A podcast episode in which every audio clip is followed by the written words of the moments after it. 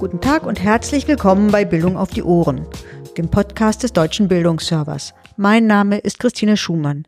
In dieser Folge unserer Reihe Beruf Lehrerin spreche ich mit Nicola Nürnberger, die 2015 als Seiteneinsteigerin an einer Grundschule in Brandenburg als Lehrerin angefangen hat. Ich habe sie gefragt, warum sie sich dazu entschlossen hat, diesen Beruf zu ergreifen, wie sie darauf vorbereitet wurde und welche Erfahrungen sie im berufsbegleitenden Studium und im darauf folgenden Referendariat gemacht hat und natürlich auch, wie ihr Berufsalltag aussieht.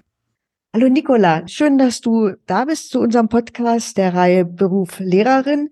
Wir wollten heute eine Folge machen zum Thema Quereinstieg in den Beruf.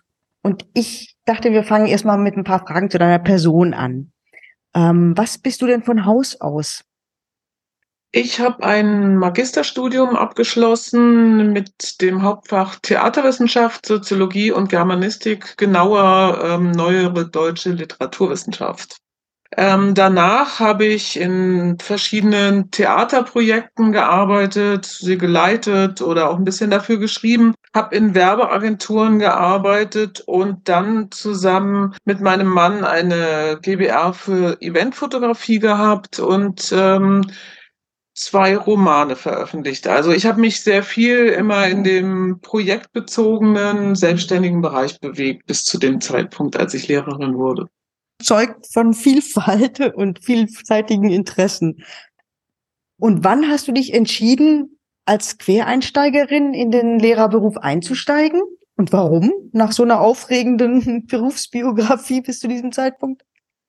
Ich erinnere mich noch ganz genau, dass im Jahr 2014 wirklich äh, überall diese großen Anzeigen bei Spiegel Online waren, Lehrer gesucht. Und ähm, ich mich dann informiert habe, mich hat natürlich die dieses regelmäßige Geld ähm, interessiert, wusste auch, dass ich äh, lernen, dass mich das interessiert, mich mit Bildung zu beschäftigen auch. Ich hatte auch einen Lehrauftrag an der Fachhochschule zuvor und habe mich informiert, wie das funktioniert und habe an einer Grundschule in Brandenburg zunächst so einzelne Vertretungsstunden gegeben und gemerkt, ach ja, da haben Kollegen diese Stunden vorbereitet, das kann ich mir gut vorstellen und habe mich dann in Berlin und Brandenburg an, für Grundschule beworben. Und dann hast du 2015 auch eine Stelle bekommen in einer kleinen Dorfschule, hast du mir im Vorgespräch erzählt. Was war das denn für eine Schule und wie war das denn überhaupt, das erste Mal vor der Klasse zu stehen? Richtig, das war im Jahr 2015. Da ich dann von meinen Bewerbungen nichts gehört hatte, habe ich äh, mich selber mal so ein bisschen auf die Suche begeben. Ja, Berlin hat mich gleich ausgeschlossen, hat gesagt, also Deutsch ist kein Mangelfach an der Grundschule. Dann habe ich mich in Brandenburg umgetan und diese Dorfgrundschule entdeckt, bei der offensichtlich schon seit äh, einem Dreivierteljahr Englischunterricht ausfiel. Und deswegen habe ich so ganz spontan nach den Osterferien im Frühjahr 2015 dort als Lehrerin angefangen. Gänzlich ohne Vorbereitung, ähm, auch ohne irgendwelches Material wurde nach den Osterferien die Klassenraumtür geöffnet. Guten Tag, das ist Frau Nürnberger. Und dann ging die Tür wieder zu. Ich habe dann mit den Schülern gemeinsam erstmal geguckt, wo sie bis dahin gekommen waren, wie so die Lehrbücher aussehen. Habe aber auch gemerkt, ja klar, die, die Anerkennung und so dieses, diese Respekt äh, durch Schüler, das kann ich wirklich leicht herstellen. Und das war mein erster Moment. Aber das würde jetzt heutzutage auch nicht mehr passieren, oder? Dass man so gänzlich ohne Vorbereitung in so eine Klasse geworfen wird. Hoffentlich. Im Idealfall ja. Aber die Not ist ja tatsächlich an vielen Schulen so groß und dann fallen natürlich auch Lehrkräfte durch besondere Situationen spontan oder länger aus und es ist sehr schwer, äh, da Ersatz zu finden. Deswegen, das kann sich so oder so ähnlich heute, denke ich, noch an einzelnen Schulen abspielen, obwohl der Wunsch und die Vorstellung, wie sowas ablaufen könnte, ja natürlich ein anderer ist. Wie hast du denn das Kollegium erlebt in der Schule, in dieser kleineren, in der du angefangen hast? Das Kollegium bestand aus hm, maximal zehn Kollegen, die waren, wie ich verstehen kann, auch sehr, sehr skeptisch. Skeptisch natürlich, weil ich die erste Seiteneinsteigerin war, die diese Schule gesehen hat. Und ähm, dann natürlich auch noch eine aus dem Westen stammende. Das machte die Situation am Anfang nicht einfach. Und gleichzeitig kann ich das auch so verstehen, diese Skepsis, weil gerade die in der DDR ausgebildeten Grundschullehrkräfte auch lange für ihre, die Anerkennung ihres Abschlusses kämpfen mussten. Auch die wurden lange nicht gleich bezahlt zu den anderen ausgebildeten Grundschullehrkräften oder später ausgebildeten Grundschullehrkräften. Hat sich dann die Skepsis gelegt? Man ein gemeinsames Niveau gefunden oder eine gemeinsame Ebene, auf der man sich bewegen konnte? Oder blieb diese Spannung bis zuletzt? Auf jeden Fall ähm, ist diese Aufgeschlossenheit dann da gewesen, weil natürlich ähm, die auch schnell gemerkt haben, das schafft ihnen ja auch äh, Erleichterungen dass dann plötzlich sie nicht mehr alles abdecken müssen, dass nicht mehr Klassen zerteilt werden müssen, äh, im Speisesaal betreut werden müssen. Das war auf jeden Fall schnell spürbar. Das zeigte natürlich auch, dass ich bereit war, mich darauf einzulassen, das zu tun und zu zeigen, was ich kann. Das hat sich sehr schnell, sehr positiv verändert. Also wenn du jetzt zurückblickst, muss man, oder wenn ich das ähm, mir anhöre, was du gerade erzählt hast, war das ja wirklich der super klassische Sprung ins kalte Wasser aber du bist dann doch noch ähm, qualifiziert worden in allen Ehren für diesen Lehrerberuf. Also, aber erst später kannst du dazu vielleicht noch was sagen. Ich bin wirklich ins kalte Wasser gesprungen. Ich habe keine Gelegenheit gehabt, mich vorzubereiten und ähm, erst ab dem Sommer 2016 gab es in Brandenburg, die startete man mit der sogenannten pädagogischen Grundqualifizierung für Seiteneinsteiger. Da war ich einen Tag äh, vom Unterricht freigestellt und ähm, habe äh, so eine Fortbildung besucht, in der es überhaupt um Grundzüge, wie funktioniert Schule, wie ist der Rahmenlehrplan aufgebaut, welche rechtlichen Dinge muss ich beachten, so sowas wurde mir da beigebracht. Und ab 2018 habe ich ein berufsbegleitendes Studium begonnen, das zweieinhalb Jahre dauerte, das zu dem Zeitpunkt die drei Fächer Deutsch, Mathe und Englisch umfasste und dann später mein anschließendes berufsbegleitendes Referendariat habe ich dann in Deutsch und Englisch für mhm. Primarstufe gemacht. Und wie war denn das berufsbegleitende Studium oder auch schon die Grundqualifizierung? Du hattest ja schon Arbeitserfahrung gemacht. Bei dieser ersten Etappe, bei dieser Grundqualifizierung, hattest du das Gefühl, ah, jetzt verstehe ich den Rahmen besser, in dem ich mich bewege? Oder hat dir das irgendwas geholfen? Oder hast du gedacht, okay, jetzt habe ich halt den praktischen Rahmen oder den theoretischen Rahmen für das, was ich Tag für Tag mache, ist gut, aber hat mir jetzt auch nicht wesentlich geholfen. Also ich will ja nichts nahelegen, aber mhm. würde mich schon interessieren, wie, also was du da gelernt hast und ob das geeignet war oder eben ja eher eine formale Qualifikation war. Vielleicht können wir das ja auch nochmal so ein bisschen voneinander trennen. Also die pädagogische Grundqualifizierung, die ja dann das erste Mal so stattfand, das war für mich auch unglaublich bereichernd, andere Seiteneinsteiger kennenzulernen und darüber zu sprechen und Unbedingt. Das, was ich dann da alles gelernt habe, diese, diese Rahmenbedingungen, davon hatte ich ja bis dahin noch nie gehört. Also, dass man sich da auf den Rahmenlehrplan wieder genau aufgebaut ist und was es damit auf sich hat und dass ich da auch selber dann für verantwortlich bin, diesen Unterricht zu planen, das wusste ich natürlich gar nicht. Und auch wie viele tatsächliche Wochen so ein Schuljahr hat und auch diese, diese ganzen rechtlichen Dinge, was was so die Aufsichtspflicht angeht, äh, die Durchführung von Klassenfahrten, all das war ja wirklich neu und für mich und auch ganz, ganz wesentlich. Und dann dieses anschließende Studium, das hat natürlich das, was mir zwar anerkannt worden war, mein Germanistikstudium war mir als Fach für die Grundschule anerkannt worden, aber letzten Endes hat mein Studium der neueren deutschen Literaturwissenschaft ja herzlich wenig mit dem Unterricht äh, Deutschfach in der Grundschule zu tun.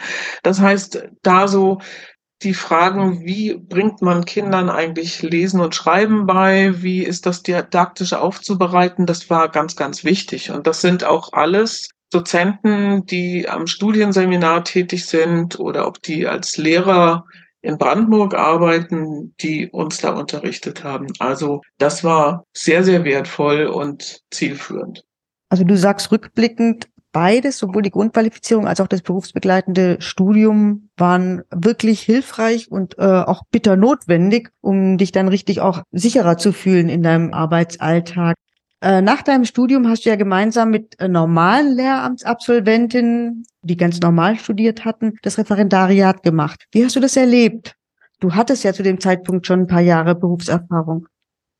Also grundsätzlich fand ich die Mischung dieser beiden Gruppen sehr, sehr bereichernd. Ja, das habe ich auch sofort gemerkt, dass das auch den Jungen tatsächlich mit äh, Kolleginnen mit dem gerade abgeschlossenen Lehramtsstudium ganz genauso ging. Das war für mich aber auch so durchmischt, positiv wie negativ. Positiv, weil ich das Gefühl hatte, meine eigenen Erfahrungen aus der tatsächlichen Arbeit in der Schule mit reinzubringen und gleichzeitig war das auch negativ, weil ich den Eindruck hatte, dass in der Lehrerausbildung das, was in, in der Schule wichtig ist und worauf es oft ankommt, ja, so wie gehe ich mit Konflikten unter Schülern um, wie berate ich Eltern in Erziehungsfragen und, und, und, all das spielt da so wenig eine Rolle. Was würdest du denn an der Qualifizierung für die Quereinsteiger in den Lehrberuf verändern wollen, wenn du könntest? Ganz wichtig ist ja auch, dass es immer noch so ein richtiger Dschungel ist. Das ist ja nicht so durchinstitutionalisiert, dass ich da hinkomme und sage, jetzt werde ich qualifiziert und danach bin ich fertig, sondern bin ja sehr darauf angewiesen zu gucken, wo komme ich rein, wer berät mich. Deswegen, ich bin selber gleich in die Bildungsgewerkschaft GW eingetreten, um mir da Unterstützung zu holen und das ist also ganz wichtig, dass Qualifizierung von Seiteneinsteigern vor allen Dingen erstmal schon am besten davor beginnt bevor ich überhaupt eine, überhaupt eine Klasse betrete, dass da schon Qualifizierung beginnt, dass sie auch so aufgebaut ist, dass sie sie wirklich gut berufsbegleitend machen kann, dass es da genügend Abminderungsstunden für gibt. Und wichtig ist auch bei der Qualifizierung, dass man da auch Transparenz drüber schafft, was ist auch eingruppierungsrelevant. Ja, also die pädagogische Grundqualifizierung bringt mir als Seiteneinsteigerin ja nicht mehr Geld.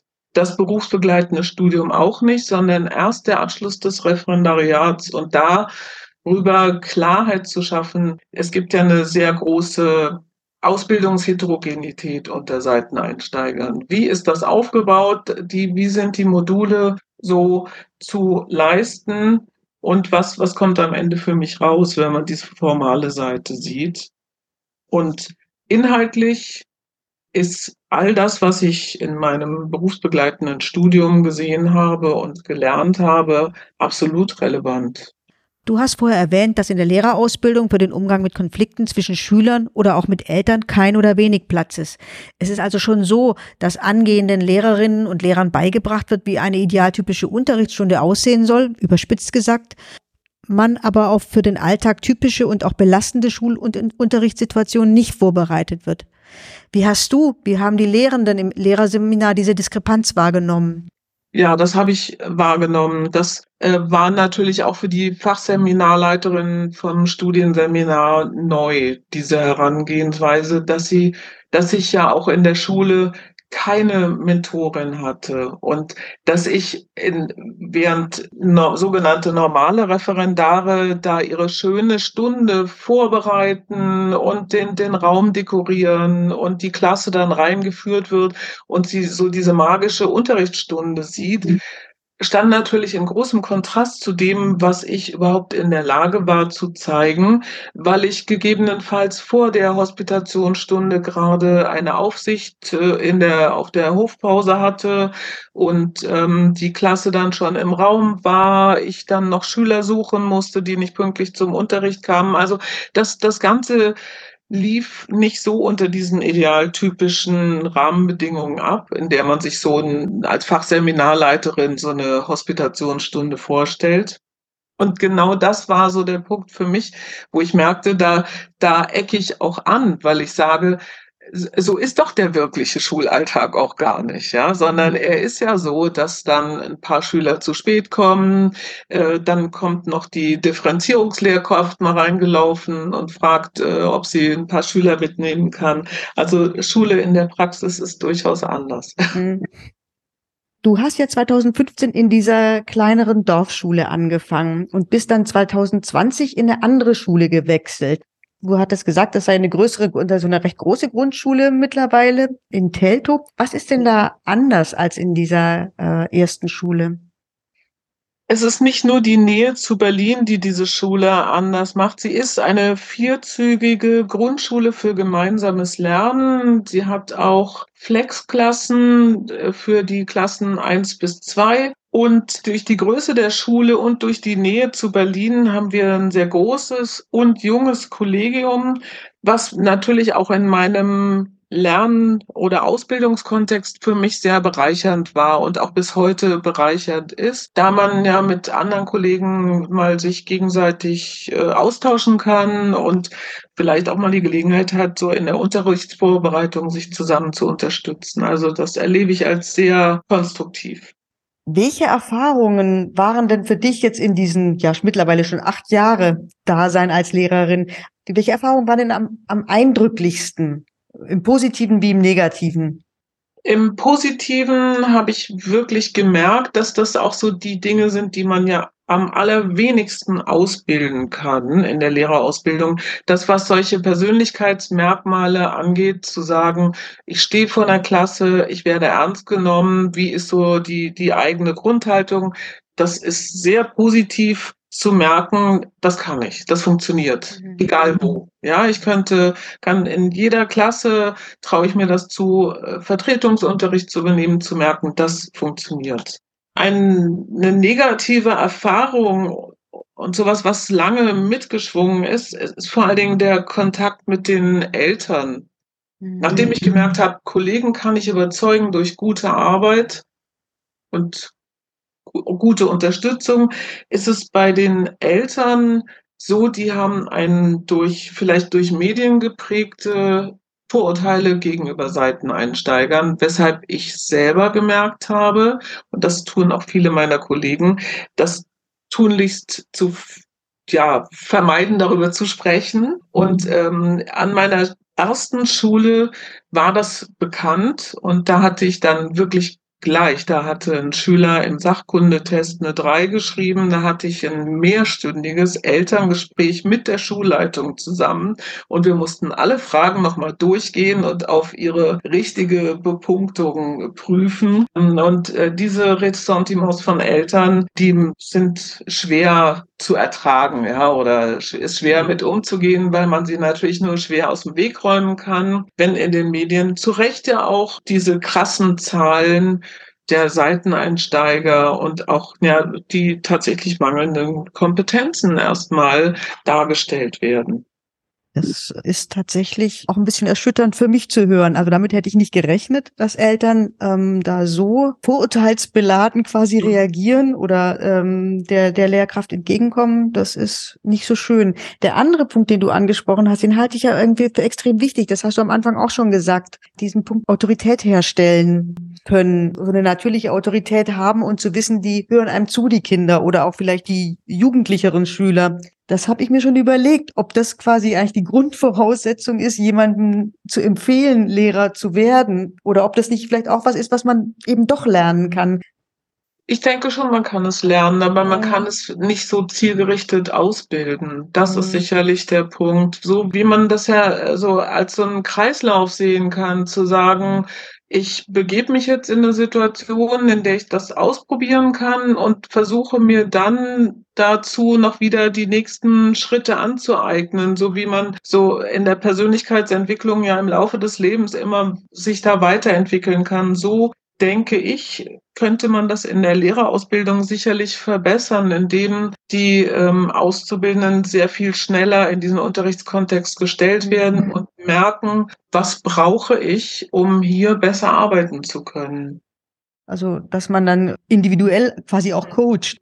Auch von Anfang an zu merken, dass diese eine, diese, diese intellektuelle, fachliche Ausbildung die eine Seite ist, aber die andere Seite wirklich diese Begleitung, dieses, so ein Coaching dafür anzubieten, was mache ich, wenn mich äh, pubertierende Jugendliche auslachen oder ich in so einer Situation bin, dass ich kurz davor bin, wirklich rumzuschreien. Wie gehe ich damit um? Wie kann ich mir da Hilfe suchen und da vielleicht mehr an Kommunikation Kommunikationstraining, an Rollenspielen zu in, äh, einzubauen. Und das ist deutlich was, was ich äh, da in dem Studium auch vermisst habe. Man erlebt es dann zum ersten Mal im Unterricht ne? Ähm, und ist hilflos ausgeliefert, weil man es vorher nie, nicht trainiert hat. Jetzt vielleicht noch abschließend, was würdest du den anderen Leuten, Frauen, Männern raten, die sich überlegen, Lehrerin oder Lehrer zu werden? Was ist wichtig, wenn die sich überlegen, mache ich das, mache ich es nicht? Was sind Kriterien, um sich dafür oder dagegen zu entscheiden? Kannst du da was sagen? Ja, da fallen mir ein paar Punkte ein. Ich denke, was wir gerade davon hatten, das auch mal ausprobieren. Ja, wir können, man kann das durch Überlegen ja vorher gar nicht rausfinden. Wie, wie ist das, wenn man das nicht gemacht hat? Wie ist das, wenn ich vor einer Klasse stehe? Und das ist ja die Situation. Der Bedarf ist so groß. Man hat tatsächlich die Gelegenheit, das mal auszuprobieren. Und da auch verschiedene Schulen auszuprobieren, weil schon allein die Frage, habe ich große oder kleine Schüler, habe ich eine große Schule oder eine kleine Schule. Auch diese Unterschiedlichkeit der Kolleginnen und auch der Eltern bringt ja doch sehr unterschiedliche Arbeitsbedingungen mit sich, wo jede einzelne Lehrkraft für sich überlegen kann, passe ich da rein? Kann ich mir da vorstellen, mittelfristig zu arbeiten?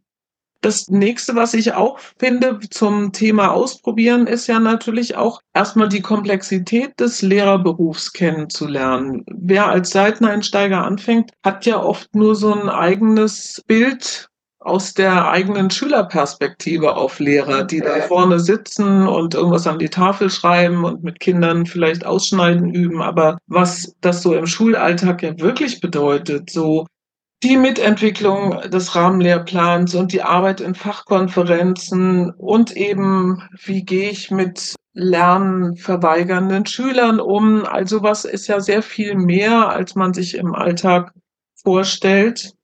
Ja, und am Ende denke ich, ist es auch wichtig, sich vorher gründlich zu informieren. Was kommt dabei raus? Welche Möglichkeiten habe ich, mich äh, zu qualifizieren? Wie werde ich überhaupt bezahlt? Das ist ja in den Bundesländern und auch in den einzelnen Schulformen auch sehr unterschiedlich. Was wird mir von meiner bisherigen Ausbildung anerkannt? Das ist eine Sache, die man wirklich vorher, worüber man sich informieren kann. Ja, das sind alles ähm, sehr praxisnahe mhm. und ähm, erfahrungsgesättigte Tipps, die du da gibst, die ja, leuchtet unmittelbar ein.